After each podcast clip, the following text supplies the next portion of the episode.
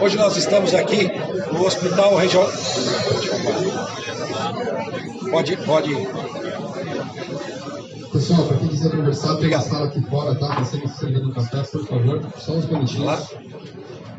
Hoje aqui no Hospital Regional de Ferraz de Vasconcelos, nós entregamos investimentos para dobrar a capacidade da UTI que já existia aqui no hospital. Então, de 20 para 40 leitos de UTI, um investimento de 10 milhões de reais anuais para o custeio dessas unidades da UTI. Isso faz parte da regionalização do nosso sistema de saúde aqui na São Paulo, Grande São Paulo, nas cidades. Aqui são 11 cidades atendidas por esse investimento. O primeiro passo de uma série de investimentos ainda previstos na regionalização e também aqui no Hospital de Ferraz, que tem a oportunidade de ampliar ainda mais né, os seus esforços para nos ajudar nesse processo da regionalização. Professor, sobre essa regionalização, o senhor falou sobre projetos futuros, investimentos que vão chegar, a gente teve Suzano, tem Ferraz hoje, exemplos de projetos futuros que a gente já pode dizer que saem nos planos do governo. O que a gente tem para a nossa região? Olha, primeiro de um presente recente, né? O nosso hospital também regional de Suzano, que também atende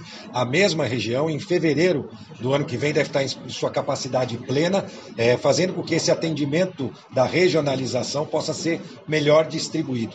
Cada equipamento público da saúde com a sua missão específica. Aqui em Ferraz a gente tem o pronto-socorro, que atende em porta aberta para 11 cidades. Nós temos oportunidades de desenvolver em conjunto, em parceria com o município também, uma ampliação desse atendimento aqui do pronto-socorro, aqui do Hospital de Ferraz. Hemodiálise, que é também uma área que precisa ser expandida para essa região, essa região das 11 cidades. Já o fizemos com novos seis, novas seis cadeiras também aqui na região e podemos ampliar no nosso Hospital de Regional de Suzano. Então é utilizar bem os equipamentos já existentes para ofertar melhores serviços de saúde para essa região. Essa é a missão do governo Tarcísio de. Jornal Partido da Notícia, sobre o projeto que foi entregue pelo deputado, pela prefeita, o projeto de ampliação.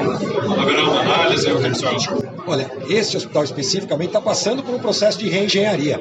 Mais uma proposta nesse sentido. E tem feito toda a diferença, porque a gente tem visto que as equipes de servidores das organizações sociais contratadas aqui têm entregado a contrapartida necessária, que é a ampliação do número de atendimentos. Esse hospital dobrou o seu número de atendimentos é, neste ano em comparação com os anos anteriores. É isso que nós queremos, né? investimentos efetivos para que a gente possa prestar melhor serviço. Essa é a função do gestor, seja ele a prefeita, o gestor municipal ou o gestor estadual. Então, investimentos, sim, serão todos analisados, estudados, não só na estrutura física, já que é um hospital que tem muitos anos, que pode a cada etapa ser remodelado do ponto de vista físico, mas também nos recursos humanos. Nossa nova UTI traz um novo corpo clínico para o hospital, ampliando também né, os recursos humanos através de uma entidade parceira. Isso pode, ao longo dos próximos meses e da nossa nossa gestão se ampliando a cada dia. Então, sem dúvida, ter um projeto já pronto é um grande passo para que a gente possa acelerar o estudo e depois retornar ao município e à região com esta possibilidade efetiva da execução dessas obras. Obrigado, Fabio. Dias atrás, eu entrevistei a prefeita da cidade, Priscila Gambara, ela falou dessa importância do irmão do deputado estadual da época, do deputado federal, de os avanços, né, psiquiatria, pediatria, agora UTI.